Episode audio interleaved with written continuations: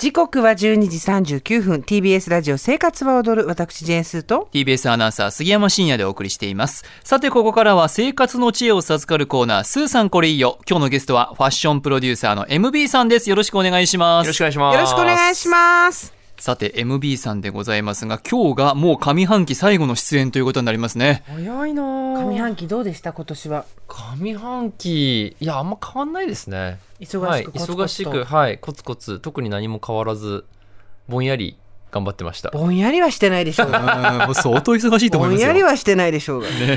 そうですね。もう番組ではね MB さんおなじみですが誰もが理解できるようにおしゃれを教えてくれるサイトを運営されているほか最速でおしゃれに見せる方法など人気書籍も多数です。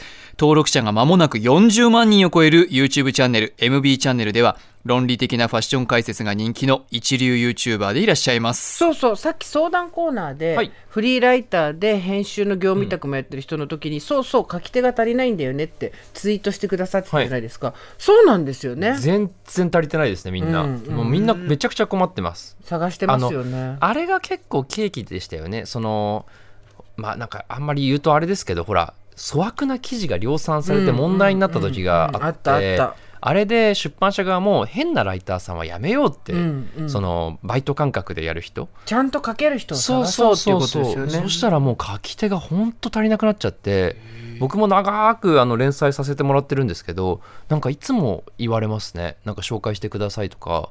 書き手を。書き手を。そうそう。誰かいい人いないですかね？みたいな。あと単発の仕事で来るけどこれもっと若い人にやってもらった方がいいんじゃないですか？っていうのが来たりする。はあ多分いないいな本当いないんですよ、ちゃんと書ける人、うん。確かにねあの危うい記事がいきなり増えた時期ありましたもんね。そうなんですよ。なんかコピー記事みたいなのがたくさん増えちゃって、うんうんそれで価値が落ちちゃったから出版社側が結構こうちゃんと絞るようになってきたので、ものすごくこう書き手が今足りてないですね。だから逆に言えばチャンスかもしれないですね。確かに、うん。MB さんなんてまさにだってもともとはショップの店員さんバイヤーそして僕ブロガーからですからねね。最初は。だから全くあのライターさんとフリーのライターさんと同じ経緯をたどってるんで。で今じゃあもうあのおしゃれ YouTuber だし。うん。おしゃれ AGA インフルエンサーだし。そこも言うか。ら そう。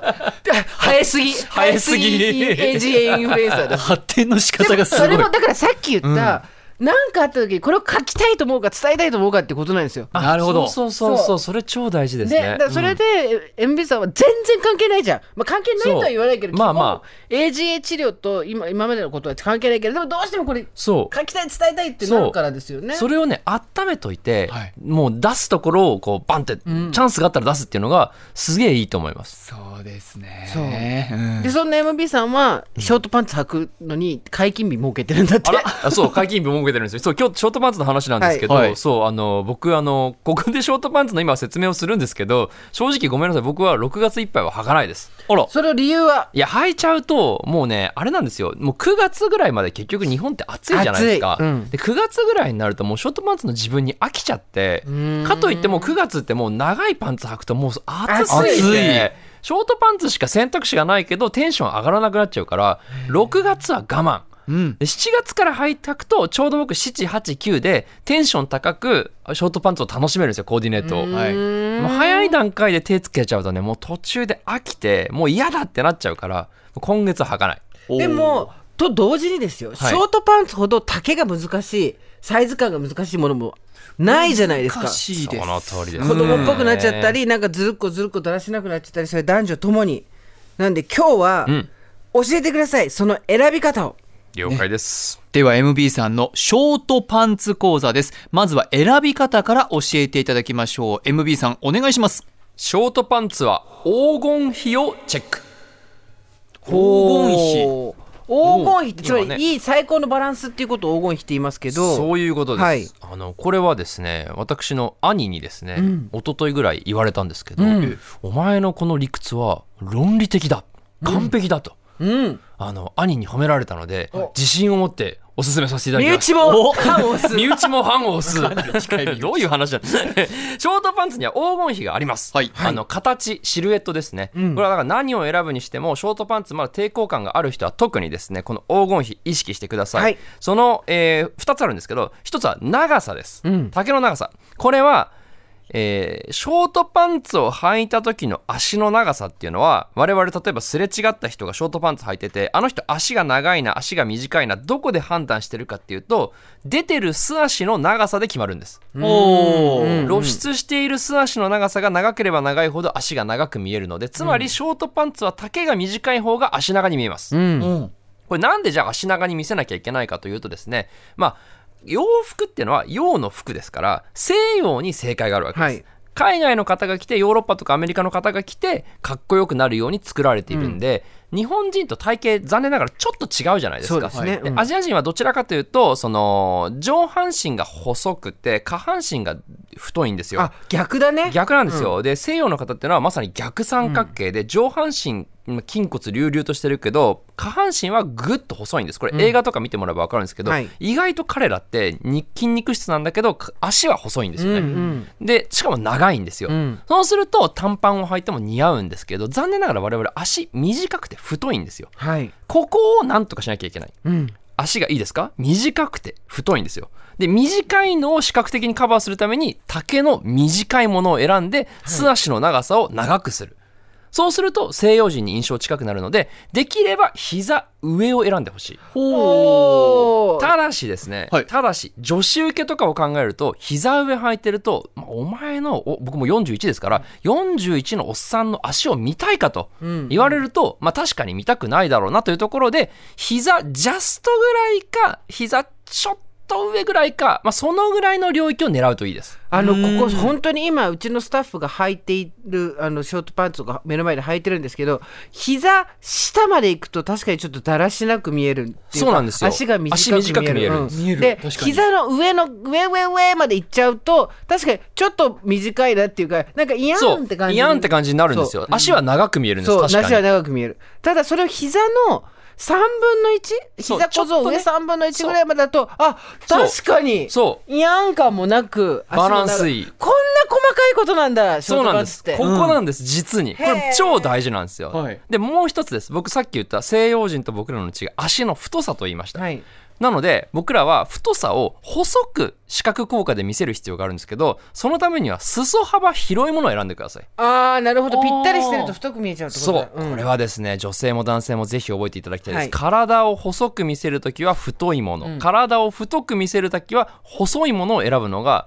洋服のロジックなんですけどあの例えば T シャツもあの筋肉質に見せたい人はピタッとした T シャツを選ぶと、あ逆に筋骨隆々として見えるんですよ、えでも T シャツ緩いビッグシルエットのものを選ぶと腕とかがスマートに見えて女の子だと本当に二の腕が細く見えて綺麗に見えたりするんですけど、それを足に応用してあげてですねあの太い裾幅のものを選んであげると対比で足が細く見える。だからルーズソックスと同じ感覚ですね。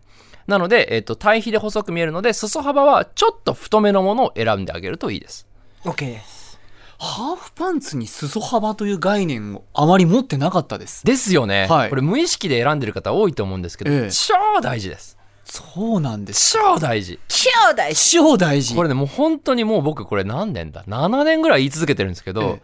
徐々に分かってきてくださってる人多くなってきてると思うんですけどまだまだ僕の力が足りず街中歩いてると本当にこうずんぐりした感じの短パンを選んでらっしゃる人が多いので、ん解決したいと思いますはい終わ。りましたありがとうございます。では MB さんのショートパンツ講座、続いて今年おすすめの商品教えていただきましょう。お願いします。史上最高傑作ショーツユニクロコーデュロイショーツおおあ夏用のでもコーデュロイでこれは何ですか？これはね僕ねユニクロショートパンツ史上最高傑作だと個人的には思っております、えまあ、もちろん異論は認めるんですけど価格は税込み2990円で少々お高いんですけれども僕は正直大手セレクトショップで1万5000円ぐらいで並んでてもふーんって思っちゃいます。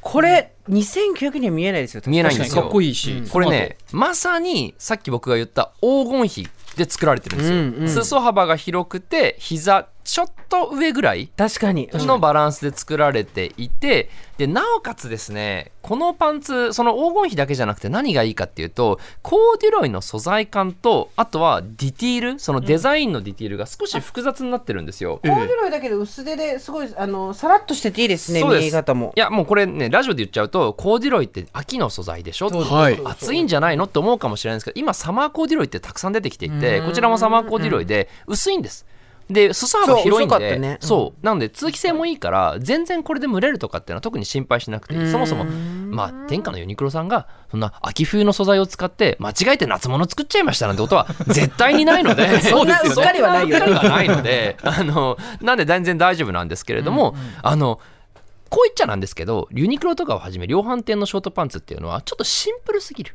うんうん。あの結局夏って T シャツと短パンだけになっちゃうんで、シンプルシンプルなのにすると本当になんかこう近所のお散歩着になっちゃうんですよ、うんだからちょっとデザイン性が欲しい。うん。でもデザイン性入れすぎるとショートパンツって子供っぽくなっちゃう、うん。そこで素材の凹凸感をつけるコーデュロイで風合いをちょっと変化をつけてデザインは入っててちょっと普通じゃないプレーンじゃないんだけど派手になりすぎない。しかも黄金比をクリアしているっていうところで僕これもう100点満点あげてもいいぐらいです。おおすごい。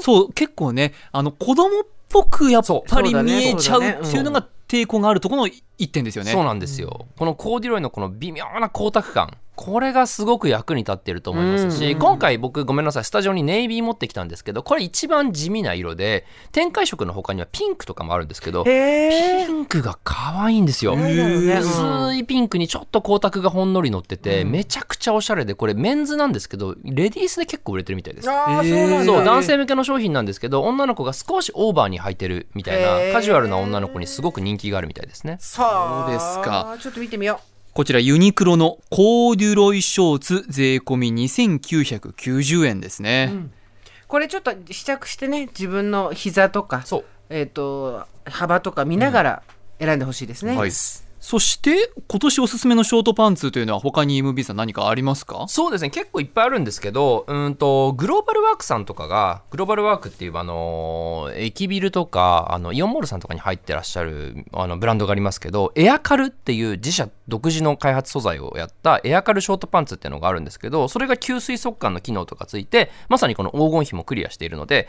ちょっとね今ね入荷待ちだったと思うんですけどもし気になる方がいればエアカルショーツで調べてもらうと出てくると思いますわかりました。では MB さん最後何かお知らせがあればどうぞ。えー YouTube 見てください。見てください。あゆあと MB さんいろいろなんか仕事のやり方とかいろいろ YouTube 書いてあ言ってやってます。やってます。それも見たらいいと思うよ。そうです、私より具体的だと思うよ。いやいやいや全然もうぜひよかったら見てみて見てみてください。はい、はい。ということでここまでファッションプロデューサー MB さんでした。MB さんありがとうございました。ありがとうございました。ありがとうございました